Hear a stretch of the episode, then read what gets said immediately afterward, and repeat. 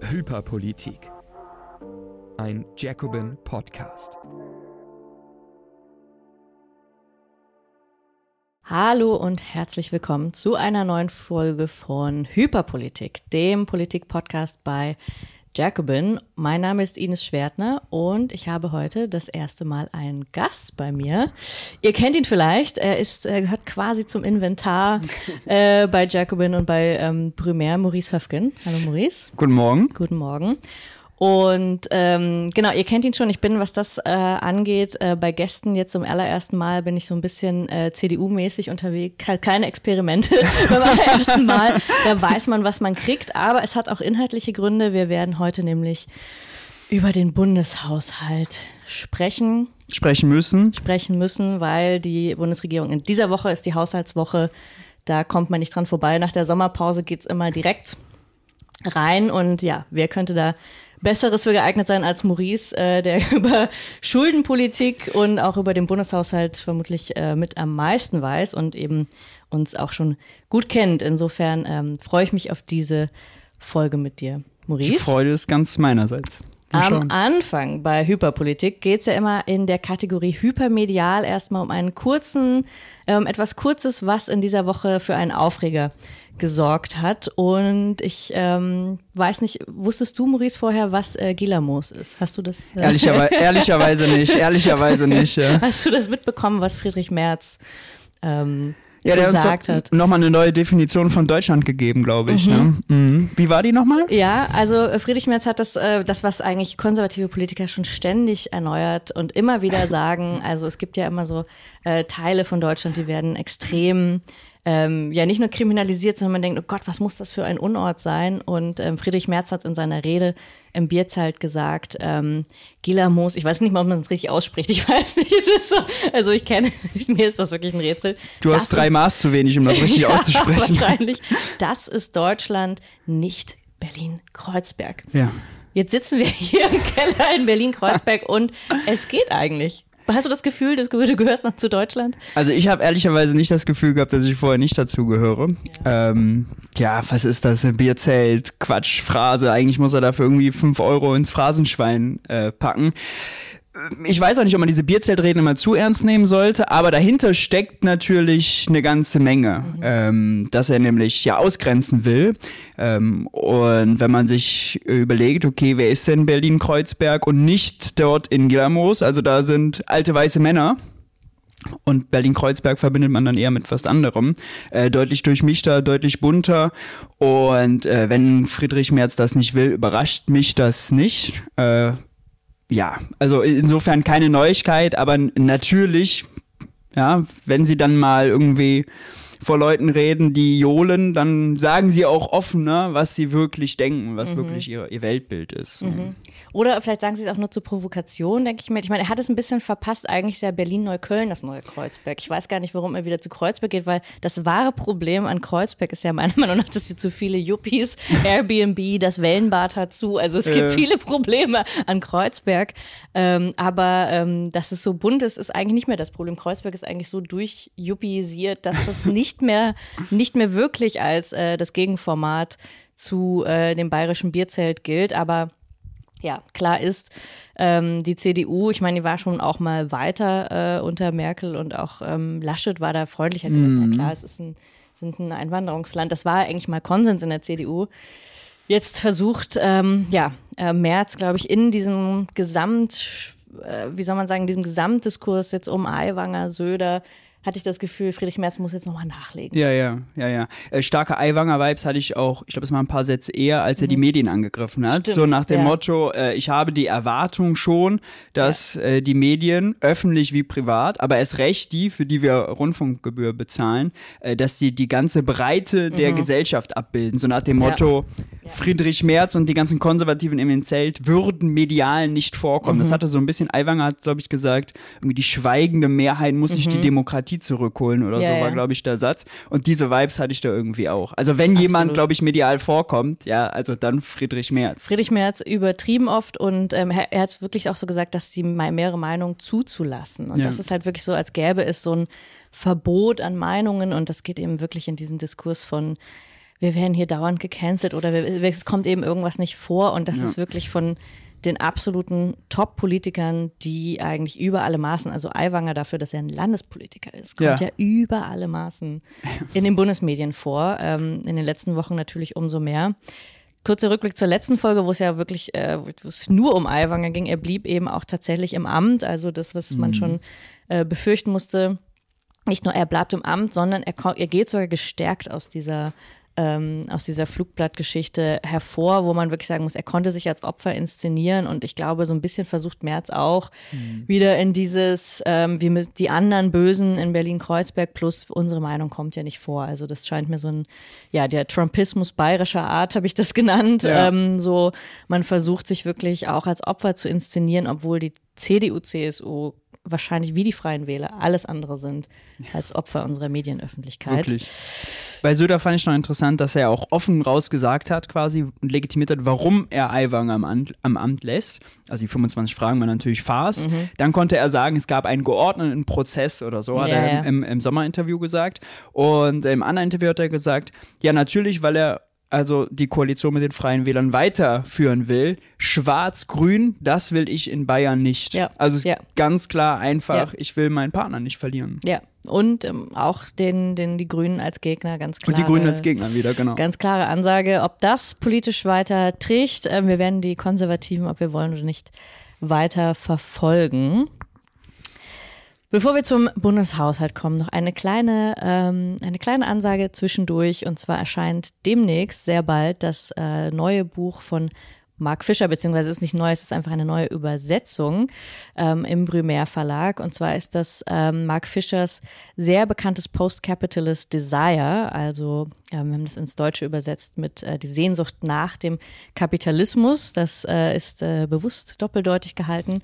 Und ähm, ja, Mark Fischer, einer der wichtigsten Kulturtheoretiker meiner Meinung nach, der wirklich tolle Essays geschrieben hat, viel zu früh verstorben ist, ähm, der uns aber eben zum Beispiel diesen Band hinterlassen hat mit, ähm, ja, welche Begierden, welche Wünsche haben wir eigentlich, die so in der kapitalistischen Realität, im kapitalistischen Realismus so ähm, ja, verborgen liegen. Und ich kann euch den Band nur ans Herz legen. Er erscheint bald, ihr könnt ihn schon vorbestellen bei äh, Jacobin unter jacobin.de slash Mark Fischer und im Shop. Also, ähm, wenn ihr das Buch bestellt, könnt ihr wie immer unsere Arbeit hier bei Jacobin unterstützen, auch diesen Podcast und ähm, Ihr könnt auch, wenn ihr nach Berlin kommt, zu der Socialism-Konferenz die Buchvorstellung mit Anton Jäger euch äh, ansehen. Also das volle Mark Fischer-Programm. So, Maurice, hast du gestern die, ähm, den Aufschlag, die Einbringung des Bundeshaushaltes durch Christian Lindner, hast du wahrscheinlich geguckt? Ja, äh, berufsbedingt kann ich da quasi nicht umhin. Ich habe sogar äh, den Tag über, ich gucke das nie live, weil Mhm. ich will immer in doppelter Geschwindigkeit, weil dann ist man, dann ist man da schneller durch. Meine Ohren Ach, haben echt? sich da schon dran gewöhnt. Das ist ja klug. ja, ich muss ja viel Videos gucken, um vorzubereiten. Ich äh, habe das nebenher beim Putzen und so, beim Kochen Ah. geguckt. Also auch ja, so, ich auch so, so nebenher, doppelt- aber, aber auf jeden Fall, äh, ich habe nicht nur Christian Lindner gesehen, sondern Mhm. also die wesentlichen Ausschnitte von den zehn Stunden oder so, die sie da Mhm. gestern diskutiert haben. Äh, viel Frustrierendes dabei. Ja. Was würdest du sagen, ist das Schlimmste daran? Also man kann ja so ein bisschen Bullshit-Bingo spielen. Ne? Das Ja. ist ja, und man weiß auch jetzt heute, ähm, ähm, Mittwoch beginnt auch die Generaldebatte. Man weiß aber schon pr im Prinzip, was die einzelnen Politikerinnen und Politiker sagen. Das finde ich, ähm, Ja, das Neueste Das wird sein, dass unser. Bundeskanzler mit Augenklappe dann die Rede das Ja. erste Mal hält. darauf wollte ich auch hinaus, dass das ganze Internet voll war mit Memes über Olaf Scholz. Man- Also man ist ja überhaupt überrascht, dass Olaf Scholz noch lebt. Man freut sich. Es geht Ja. ihm gut. Also ich will nichts sagen. Aber man, man war verwundert, war er über, wo war er die letzten Monate? Jetzt ist er da und der einzige Gag daran ist, dass er selbstironisch gesagt so ähm, über seine Augenklappe, das ist witzig, okay, das ist auch selbstironisch, ähm, versteckt, aber überdeckt ein bisschen das eigentliche Problem, nämlich dass er halt nicht nur mitverantwortlich ist, sondern als Kanzler ja wirklich hauptverantwortlich Ja. jetzt für diesen Sparhaushalt. Und er sitzt da grinsend mit seiner Augenklappe, alle reden über die Augenklappe und niemand darüber, dass ein sozialdemokratischer Kanzler Ja. diesen Sparhaushalt nicht nur durchwinkt, sondern heute wahrscheinlich auch sagen wird, das ist ökonomische Vernunft. Ähm, da müssen wir einfach äh, wieder zurück zur Schuldenbremse. Gestern hat Christian Lindner gesagt, heute ist der Tag der Rückkehr zur Schuldenbremse. Stolz hat er das verkündet. Ist sogar falsch, faktisch, weil wir haben 2023 schon die Schuldenbremse eingehalten. Also das kommt noch dazu. Äh, Übrigens, viele Sachen, die Christian Lindner sagt, sind einfach schlicht falsch oder Manipulation. Also äh, ein besonders, äh, ein besonders äh, großes Argument bei ihm ist immer ja die Zinsen, die haben sich ja jetzt verzehnfacht. Früher haben wir 4 Milliarden gezahlt, jetzt fast 40. Und das bedeutet natürlich, dass also weniger für Soziales und andere äh, sinnvolle Zwecke da ist. Und das ist jetzt so ein bisschen so eine Nerd-Sache, aber wenn man sich mal anguckt, wie wird eigentlich so diese Zinslast berechnet? Da merkt man ziemlich schnell, dass da getrickst wird, weil er, obwohl die Zinsen gestiegen sind, immer noch Staatsanleihen ohne Zins verkauft. Und dann gibt's dann einen großen Preisabschlag, weil Banken sagen, ey, ich kaufe keine 100 Euro Anleihe für 100 Euro, wenn ich keinen Zins bekomme. Aber bei der Zentralbank Gratiszinsen. Und diese ganzen Auktions- oder Verkaufsverluste, die er da macht, die sonst über die Laufzeit der Anleihe einfallen würden, also über 30 Jahre gestreckt zum Beispiel, bucht er alle ins Jahr 23. Platt gesagt bedeutet das, die Zinslast, die eigentlich, die wirkliche, ist 25 Milliarden ungefähr und nicht diese fast 40. So, und das sind ein paar Milliarden, die man zum Beispiel nutzen könnte, um andere Sachen diesem Jahr äh, zu verhindern. Steuererhöhungen bei Gas und Fernwärme, Steuererhöhungen in der Gastro. Das hätte man damit alles wieder drin. Aber er stellt es quasi als alternativlos dar. Die Ja. Zinsen sind nun mal so groß. Und ich glaube, das ist wichtig zu wissen. Also wirklich genau hinzugucken, wo trickst er? Weil die Schuldenbremse, ja, die kann man zwar um, umgehen und dann kann ihre, ihre Löcher nutzen und so, aber man wird sie nicht reformiert bekommen, nicht mit diesen Mehrheiten. Auch weil, wie du richtig sagst, es ist nicht nur ein Lindner-Problem, es ist ein Ampelproblem. Also Ja. auch die Grünen, muss man wirklich noch dazu sagen, die hängen sich ja auch dahinter. Äh, und vor allem Olaf Scholz. Und äh, deswegen ist eine Reform Quatsch, ist Essig darüber zu reden, aber dann innerhalb dieser Logik, wo wird also manipuliert, äh, wo, wofür werden Ausnahmen gemacht, Stichwort Bundeswehr, 100 Ja. Milliarden, wofür werden keine Ausnahmen gemacht, Deutsche Bahn. Ja. Deswegen, da ist, äh, da ist ganz viel dahinter, aber eben auch ganz viel bei Christian Lindner, einfach ganz viel falsch und Manipulation. Ja, zur Bundeswehr kommen wir gleich noch, aber ähm, genau, also ich fand die Rede von Christian Lindner wirklich auch beeindruckend, weil er sprach dann auch, also in seinen Sprachbildern ähm, von dem Eisberg, der vor uns liegt. Und nicht nur ein Eisberg, sondern ein ganzes Feld an Eisbergen. Man fragt sich so, naja, Christian Lindner, also wetten wir einen vernünftigen äh, Klimafonds, dann äh, müssen wir nochmal ganz anders über Eisberge sprechen. Also allein, dass er dieses Bild bedient, fand ich irgendwie ein bisschen absurd, muss Ja. ich sagen, weil eben die größere Krise ähm, ist tatsächlich die äh, Klimakrise. ähm, und ähm, dass diese überhaupt nicht, also ich glaube, sie kam in seiner Rede einfach nicht vor. Nein, nein. Also nichts, nichts dergleichen, sondern er hat wirklich gesagt, jetzt geht's wieder zurück zur Normalität. Es gab sogar auch ähm, in den Medien schwirrte das auch rum, ich glaube, es war von einem Tweet von ihm, dass das große Jahrzehnt der Verteilungspolitik muss enden. Und man fragt sich, wo habe ich die letzten zehn Jahre gelebt unter einem Stein? Wo war die Verteilungspolitik? Es ist doch einfach ein Märchen. Ja, ich glaube, Christian Dürr hat das auch so getweetet Ja. nochmal. Jetzt brauchen wir ein Jahrzehnt des Wachstums, nicht der Verteilungspolitik. Äh, also, wenn man es zynisch interpretiert, ist ja schön. Also die Umverteilung von unten nach oben soll also aufhören und für mehr Gerechtigkeit, nur die wiederum sieht man im Haushalt nicht. Ähm, ja, es ist absurd. Und dieses Framing, Rückkehr zur Normalität, Mhm. Ja. ähm, die Sp- Bundes, äh, die Pressesprecherin Mhm. von, äh, die Stellvertretende von Olaf Scholz, die hat auch mal gesagt, wir machen jetzt einen Landeanflug auf die Normalität Bilder. wieder. Oh Genau, Gott, diese Bilder, die sind, die sind schlimm. Ja. Aber also, was ist die Normalität? Ja. Corona ist ein bisschen im Griff. Äh, Okay, äh, Mhm. Krieg haben wir irgendwie immer noch. Klimakrise ist akut. Und die Normalität von 2019 und vorher hat dafür gesorgt, dass die deutsche Infrastruktur marode ist. Also, Ja. was auch immer die Normalität sein sollte, sie Ja. war nicht gut. Und dahin zurückzukehren, ist Quatsch. Ja. Und sie sagen jetzt ja auch immer, ja, der Bundeshaushalt dieses Jahr ist 25 Prozent größer als 2019. Das Also, ist natürlich auch eine Trickserei. das ist eine absolute Trickserei, Mhm. weil allein schon müsste man die Inflationszahlen mal abziehen über Mhm. die ganzen drei Jahre dazwischen. So, dann bleibt schon nicht mehr so viel mehr über. Mhm.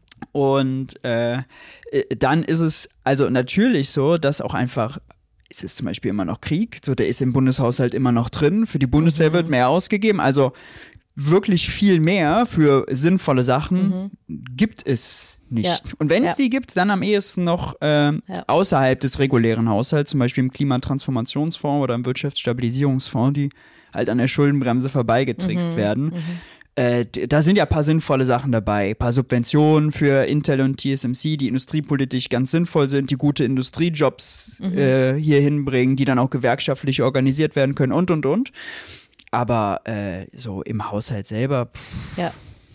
Ich fand auch interessant, äh, also in diesem ganzen äh, Normalisierungsdiskurs glaube ich halt schon, dass es der Versuch ist, der Bundesregierung tatsächlich in dieser Krisenhaftigkeit das wieder im Griff zu bekommen, um klarzumachen, es kann nicht so weitergehen mit Wumms und Doppelwumms und hast du nicht gesehen und Sondervermögen. Die fetten Jahre ist dann, sind vorbei. Genau, das ist ja auch das Wording und ich glaube, das alles zusammengenommen soll eben zeigen, jetzt halten wir uns wieder ähm, zurück, müssen den Gürtel enger schneiden. Das ist das, was ich schon in der letzten oder nee, in der vorletzten Folge zur Agenda 2030 gesagt habe. Ja. Das ist die diskursive Vorbereitung eigentlich schon eines anderen Agenda-Projektes, was so eine Vertiefung neoliberaler Politik äh, bedeuten soll. Und ich meine, das hat dann der ähm, äh, ich glaube, der Vize-Fraktionschef der CDU gesagt, ähm, man, man muss auch sagen, dass Christian Lindner hat hauptsächlich zur CDU gesprochen in seiner Rede Ja. und die CDU zu Christian Lindner, man merkt, das sind schon immer noch die Wunschpartner. Ähm, und äh, der Kollege, ja, der ist eigentlich kein Kollege, sondern der Typ von der CDU, ähm, Gottes Willen, ähm, hat halt so gesagt, so ja, das scheint ja nicht ein Ampelpaket zu sein, sondern ein FDP-Paket. Und Ja. eine gewisse Wahrheit steckt da natürlich drin, Ja. weil man genau hingeguckt hat, Christian Lindner hat gesprochen, hat von den Sozialausgaben, wo, bei denen man aufpassen müsse. Es wird Hubertus Heil eingeblendet und man weiß eben, ähm, klar, Hubertus Heil, eigentlich einer der Minister als Arbeitsminister, Sozialdemokratie, wie gesagt, ähm, der dann zuhören muss, wie der Finanzminister sagt, ja, also bei den Sozialausgaben müssen wir halt gucken. Das ist schon schmerzhaft. Und auch Lisa Paus, die da begründen musste, warum das natürlich alles so super ist mit der Kindergrundsicherung, das Ja. war schon schmerzhaft. Also bei Heil ist es ja auch so, er kriegt auch einfach 500 Millionen für äh, die Jobcenter gestrichen. Äh, noch krasser fand ich, Svenja Schulz ist unsere Entwicklungsministerin, die hat einfach schwarz auf, wir hatten eine 9-Minuten-Rede gehabt, davon nur 45 Sekunden über einen Haushalt gesprochen, weil sie einfach peinlich ist und Ja. weil sie dann sagen musste, die Streichungen oder Kürzungen sind schmerzhaft. So, und ihr Etat wird um 5% gestrichen. Ja, das sind das ist 500, Wahnsinn. äh, 650 Millionen. Allein 250 Millionen für humanitäre Hilfe. Ähm, äh, gemessen an dem, was wir vorher für humanitäre Hilfe ausgegeben haben, ist das eine Kürzung von fast 40 Prozent, muss man sich mal vorstellen. Gleichzeitig erleben wir ja diesen Diskurs, oh Gott, zu viele Menschen flüchten hierhin, wir sind überlastet, wir können das nicht mehr, so diese Ausgrenzung und äh, was auch macht, sozusagen, die wandern in unsere Sozialsysteme ein, deswegen haben wir diese ausufernden Sozialausgaben, gleichzeitig da zu kürzen. Ja, Genauso wie an Asylverfahrensberatung und, und, und. Äh, Das ist einfach absurd. Das passt nicht zusammen. Das Highlight war noch, als der, äh, äh, als der ähm, AfD-Abgeordnete gesprochen hat zu dem Entwicklungshaushalt, hat er gleich noch schärfere Kürzungen für. Entwicklungshilfe Ja. gefördert. Unsere hart und sauer verdienten Steuereuros bitte nicht ins Ausland, was ja auch aus AfD-Sicht Quatsch ist, weil also die wollen ja, dass die Menschen dort bleiben, wo sie wohnen und gar nicht erst hier hinkommen, um nicht überfremdet zu werden. Schwachsinn. Aber dann halt kein Geld dafür auszugeben, ist halt doppelt absurd. Ja. So, und äh, das tut schon alles weh. Bauministerin Geiwitz, die ist generell bisschen, die ist generell die peinlichste Ministerin. Ich weiß Ja. gar nicht, warum sie ein eigenes, eigenes Ministerium bekommen hat. Die hat gesagt, ja, es ist, ähm, ist jetzt auch eine Möglichkeit, äh, ohne groß neue Gelder ähm, Impulse für den Wohnungsbau zu setzen. Ja. Ja, Danke für nichts heißt das. Ja. Zumal ja tatsächlich, also weil sie auch die Zinspolitik so gelobt haben, also Christian Lindner auch, und die ja eigentlich hauptverantwortlich ist äh, dafür, Ja. dass eben nicht gebaut werden kann. Also es ist ja wirklich, man müsste das Kind beim Namen nennen, aber kann sie natürlich nicht machen. Also die Ministerinnen und Minister alle total verkrampft in ihren Reden, weil sie wissen, sie sagen eigentlich die Unwahrheit. Ja, und bei Geibitz ist noch krasser, weil sie sagt, hat explizit einen Vorschlag von Ricarda Lang, Grünen-Chefin, abgelehnt, die gesagt hat, lass uns doch das Eigenkapital der BIMA, Bundesanstalt für Immobilienaufgaben, stärken, damit die Sozialwohnungen bauen können. Das wäre die Gelder liefen nicht unter der Schuldenbremse. So hätte Geiwitz Geld, um was gegen die Krise zu machen. Aber das lehnt sie ab, hat sie auch in der Rede nochmal explizit gesagt, weil das ein Schleichweg um die Schuldenbremse wäre. Also man hängt Ideologie, äh, Ja. ideologisch so fest an dieser Schuldenbremse, dass man, dass man wirklich, also muss man sich vorstellen, eine Ministerin, die in ihrem Bereich eine Krise hat, auf Geld verzichtet, um i- ideologisch das Weltbild zu erfüllen. Das ist ein Ausmaß, so wenn es gut laufen würde, ja, und man sagt dann, Christian Lindner bekommt sieben Milliarden Steuergeschenke für Unternehmen und sagt dann, ja, ich halte mich trotzdem an die Schuldenbremse. So, das ist okay. Er macht seine Klientelpolitik, kriegt Ja. das durch und hängt, fördert weiter seine Ideologie. Aber also an der Schuldenbremse zu hängen und das Geld nicht, was man nicht Ja. zu bekommen, was man dringend braucht, das ist halt irgendwie zwei Ebenen absurder. Ja. Und da buckelt dann die SPD auch vor der FDP und das kann ich auch nicht, kann ich nicht verstehen. Ja, das Wachstumschancengesetz, Ja. das glorreiche, das hatten wir auch schon. Was ich auch noch als letzten Punkt dazu interessant fand, dass ähm, die FAZ äh, wieder zurückgekehrt ist zu ihrer äh, ökonomischen äh, Grundausrichtung. Man hatte, ich hatte fast schon ein bisschen Sorge, ähm, dass sie das nicht mehr hinkriegt, dass sie irgendwie zu fast schon linksliberal wird. Aber nein, sie hat jetzt, ähm, sie war sich wieder treu und hat gesagt, äh, zu hohe Ausgaben äh, in diesem Haushalt von Christian Lindner. Also auf da muss man auch erstmal drauf kommen, auf diesen Hot Take. Ja. Ähm, herzlichen Glückwunsch an die FAZ, sie ist wieder zurück. 30 Milliarden weniger, aber das ist zu viel, ja, ja. Genau, und eben, also der Rüstungsetat ist äh, gestiegen, er ist jetzt bei 52 Milliarden. Und ähm, damit man das NATO-2%-Ziel erreicht natürlich, ähm, plus eben das Sondervermögen ähm, der 100 Milliarden, die ja trotzdem formal äh, dazugehören, das sind, Klar. ist einfach schon ein großer Batzen, der dazukommt. Und ähm, weitere Hilfen an die Ukraine, die Christian Lindner eher euphemistisch als Ertüchtigung bezeichnet hat, wo ich auch so dachte, auch da wieder, ähm, ne, und, und hat noch gesagt, aber dann natürlich auch zivile Hilfen, aber es ist natürlich klar, Ja. ähm, wo die Prioritäten äh, da liegen. Und es ist halt klar, eigentlich kann man, ich, das verstehe ich wirklich, man kann nicht gleichzeitig das eine argumentieren, sagen, die 100 Milliarden, ne, wer soll die Ja. über Nacht erwirtschaftet haben? Ähm, Da stellen sie aber die immer- Frage gar nicht. Und immer noch sagen, also wirklich gestern auch gepredigt, wie, also unendlich gepredigt, das Geld muss erst erwirtschaftet werden. Es ist wirklich, ähm, wie, man muss es wahrscheinlich nur tausendmal sagen Ja. und dann sickert das ein. Es, das fun funktioniert einfach bei der FDP, bei Klassenkampf von oben besser. Vielleicht müssen wir als Linke wirklich da lernen, unsere Sachen auch tausendmal zu wiederholen, weil ich, es kommt mir schon zum Hals raus, aber es bleibt eben auch hängen. Es ist auch bei keiner FDP gewünschten Ausgabe so, dass die das dann sagen. Also bei der Bundeswehr Mhm. Ja, ja. war es völlig klar, aber jetzt auch beim Wachstumschancengesetz haben wir da darüber diskutiert, Mhm. warum man sich diese sieben Milliarden Steuergeschenke leisten kann, wer das vorher erwirtschaftet hat. Nee, also es ist wirklich einfach ein reines, mantraartiges Strohmann-Argument, um meistens Sozialausgaben äh, eben zu Ja. verhindern. Und äh, Ja. das ist bitter. Es wird ja auch immer jetzt angekündigt, das Jahrzehnte Investitionen einzuläuten. Und wenn man sich dann anguckt, im Bundeshaushalt 50 Milliarden, bisschen mehr, ich glaub, 57 sind das. äh, Für 2024 und dann haben sie ja immer so eine Projektion für die nächsten vier Jahre und in drei Jahren sinkt das wieder. In drei Jahren, wenn also die Preise auch noch höher sein werden, sinken nominal die Ausgaben. Das ist also das Jahrzehnt der Investition. Nicht mal gleichbleibende Ausgaben, sondern kurzer Buckel und dann geht's wieder runter. Ja, also stimmt äh, vorne und hinten nicht. Noch ein Satz zu dieser äh, b- 100 Milliarden Bundeswehr und NATO-Verpflichtung. Die Ampel hatte sich ja eigentlich mal vorgenommen, das steht in ihrem Koalitionsvertrag, Militärausgaben und Entwicklungshilfeausgaben zu koppeln, im Stimmt. 1 zu 1 zu Ja, wachsen. Entwicklungshilfe runter, Verteidigung hoch. Ja, das stimmt. Also das werden sie natürlich begründen mit der Krisenhaftigkeit mit dem Krieg, ähm, klar, aber damit könnte man eben. Kann man ja auch, also Ja, genau. so, aber, aber dann müsste man eben gleichzeitig äquivalent sagen, okay, wenn jetzt aber Fluten auf uns zukommen ja. oder oder oder ist vielleicht wäre auch mehr Geld für den Katastrophenschutz oder für erneuerbare Energien sinnvoll. Ja. Ähm, aber genau, das ist äh, sehr, sehr typisch. Ich glaube, mit diesem Bundeshaushalt, ich weiß nicht, wie du das jetzt schlussendlich bewerten würdest, legen sie nochmal wirklich ein neues Fundament für, also ich sehe nicht, was sich die nächsten Jahre daran ändern soll. Also so wie jetzt, wie hart jetzt dieser Diskurs zu dieser Normalisierung geschoben wird, weiß ich nicht, was passieren muss, damit sie davon wieder, ähm, damit es davon wieder eine Abkehr gibt. Also die, den einzigen Treiber, den ich im Moment sehe, ist äh, tatsächlich Robert Habeck selbst, der 30 Milliarden zum Beispiel für den Mhm. Industriestrompreis will. So, und der kämpft da hart drum. Der Meseberg in der Pressekonferenz haben sie immer noch gesagt, Mhm. nein, nein, nein. Also wohl Scholz und Lindner sind dagegen. Aber sowas macht dann immer neue Fenster auf, Mhm. um unter der Schuldenbremse neue Milliarden zu finden. Und ich glaube, das ist so ein permanenter Prozess, der ganz Zu gut finden. ist, dass man sie weiter, Mhm. also durchlöchert, klingt jetzt so, als wäre das illegal, Mhm. illegitim, wie auch immer. Es ist einfach so, wie das Gesetz ist. Mhm.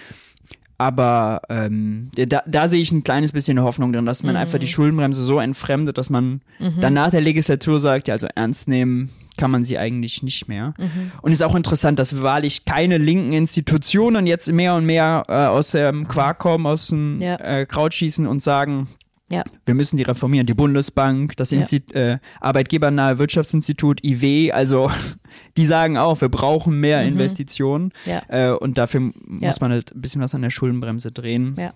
Langsam wird sogar dem Kapital zu bunt. Das, ähm, Auf jeden Fall. Das, Das ist ist- das abgenervt ist das davon, dass die Absurde. Infrastruktur kaputt ist. Ja, ja. das ist das jeden Fall. Absurde, wirklich. Wenn die Infrastruktur nicht gegeben ist, dann kann es, also dann gibt es auch keine privaten Investitionen. Das Oder Beamte wirklich, Genehmigungen nicht durchschieben können, weil Das ist einfach wirklich die absolute sind. Irrationalität ähm, dieser, dieser, ja, Politik der Ampelregierung. Ich fürchte eben, es wird noch so weitergehen in dieser Legislatur, wenn es nicht noch ähm, Widerstand gibt. Also wir reden immer so, als wäre das jetzt so, Mhm. als wären wir dem so ausgeliefert, aber es könnte natürlich noch Widerstand geben, wenn sich wirklich auch viele zusammentun und sagen, okay, dieser Sparhaushalt, er wird jetzt wahrscheinlich durchkommen.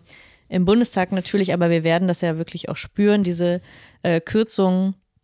Und eigentlich müsste das da eine viel größere gesellschaftliche Mobilisierung auch Ja. geben, also eben auch der Gewerkschaften, auch ähm, auf der gesamten gesellschaftlichen Linken. Es gibt immer so jetzt offene Briefe oder auch so, ähm, so kleinere Protestaktionen dagegen, aber man muss schon sagen, das wird, glaube ich, in den nächsten Monaten, wenn man das erstmal spürt, was, was dann da auf uns zukommt und was halt weiterhin fehlt, ähm, das ist halt immer schwer, diesen sehr abstrakten Bundeshaushalt dagegen jetzt zu protestieren. Aber wir werden das natürlich in unserem echten Leben merken. Auf jeden Fall. Und man muss, man kann auch einfach ins Konkrete gehen. Die Landwirte kriegen jetzt, äh, wird auch die Pauschalbesteuerung geändert. Die müssen 50 Millionen Euro mehr Steuern zahlen. Die äh, Haushalte, die mit Gas heizen, die werden jetzt die Erhöhung bekommen. Die Mehrwertsteuer wurde für Gas und Fernwärme gesenkt. Das sollte eigentlich bis zum Frühjahr 24 weiterlaufen, weil Geld im Haushalt fehlt, um, sie nennen das dann, äh, Möglichkeitsräume im öffentlichen Haushalt zu schaffen, sprich um Kohle einzusparen für Lindners Steuersenkungen, soll das jetzt vorgezogen werden. Und allein das ne, macht 6,5 Milliarden aus.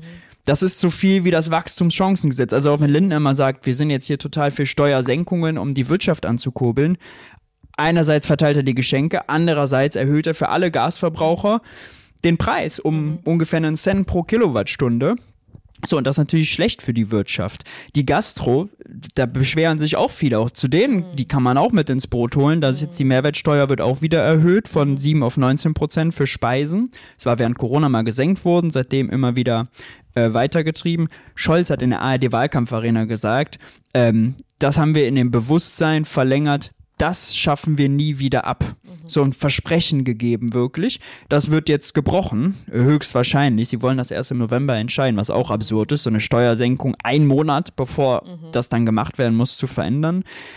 Also die ganze Gastrobranche ist extrem genervt davon und äh, agitiert dagegen.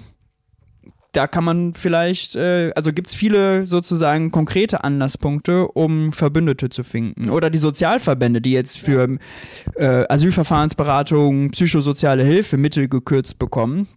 Ich glaube, in dem Haushalt ist schwarz auf weiß drin, wo gekürzt wird. Da muss Ja. man nicht lange suchen und da gibt es Verbündete, die man finden kann, äh, um da was gegen zu machen. Ja. In diesem Sinne ist ja auch unser ähm, äh, Buch geschrieben, wo du auch mitgeschrieben hast, das äh, genug, Buch, als, genug Buch als Sammelband, das ähm, tatsächlich auch nochmal dazu passt. Also wir haben es ja so, äh, die gesamten Jahrzehnte der Neoliberalisierung ähm, der letzten Jahre auch da drin nochmal beschrieben und ich glaube, das, was wir jetzt besprochen haben, findet sich auch da nochmal sehr gut wieder, was du auch in deinem äh, Kapitel dazu geschrieben hast, zu der ähm, Ideologie ähm, der Schuldenbremse und auch Ja. des Sparens, also der Sparen, der zersparte Staat, so hast du es ja in dem äh, Kapitel genannt und ich glaube, da könnt ihr nochmal gut nachlesen, wie dieser Prozess sich über Jahre verfestigt hat und jetzt ist dieser Bundeshaushalt mit einem neuen Austeritätsschock, man muss es glaube ich so sagen. Ähm, ich habe jetzt letztens eine Grafik gesehen, der größte Austeritätsschock seit der Wende. Ähm, das ist schon einfach ziemlich enorm, dass das Ja. inmitten einer ähm, zumindest schwächelnden Wirtschaft, also wenn jetzt auch nicht die große Deindustrialisierung, wie sie an die Wand gemalt wird, aber trotzdem Ja. ernstzunehmende Signale in diesem Moment einen Sparhaushalt halte ich für fatal. Halte ich auch für fatal. Ähm, ich schreibe in meinem Kapitel ja so ein bisschen über Strategie. Wie sollte Linke damit umgehen gegen diese Ideologie?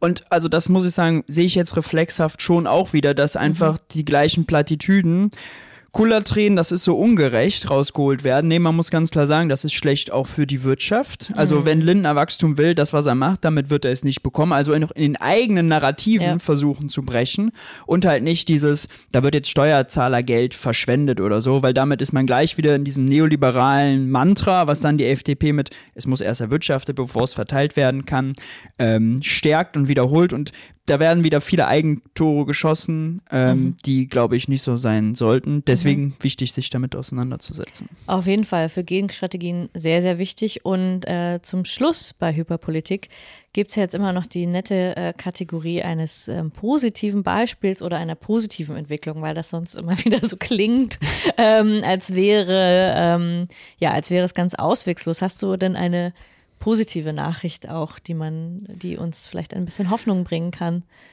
Ja, also ähm, die ist jetzt tatsächlich nicht aus dieser Woche, aber, äh, ein Aber so, älter. Ich muss ja. trotzdem mal, äh, weil es wird häufig unterschätzt, die, der Preisschock, den wir hatten, der geht zurück. Auch wenn viele es dann in, dieser, in diesem jährlichen Vergleich der Verbraucherpreise noch nicht sehen. Die Importpreise sind, ich glaube, 13 Prozent gesunken. Erzeugerpreise sind 6 Prozent niedriger als im Vorjahr. Das sinkt alles monatsbasiert seit September. Auch Lebensmittel sind im Übrigen auch in der offiziellen Statistik schon günstiger geworden. Im Jahresvergleich immer noch teurer, aber im Monatsvergleich günstiger. Und es kann zumindest so ein bisschen Hoffnung machen bei all dem Schlechten, bei all den Kürzungen, dass das Leben in den nächsten Monaten äh, günstiger äh, wird, dass der Supermarkteinkauf äh, auch wieder ein bisschen erträglicher wird. Das ist natürlich nicht so günstig, wie es vorher war. Und das ist jetzt auch nicht die allerbeste Nachricht vielleicht, aber so ein bisschen was, wo man vielleicht sich trotzdem dranhangeln kann, wo man auch also rational drauf gucken muss. Ist jetzt nicht so, als wäre die Kaufkraft da für immer und ewig verloren. Das ist eben der Unterschied bei einem Preisschock oder einer äh, klassischen Inflation.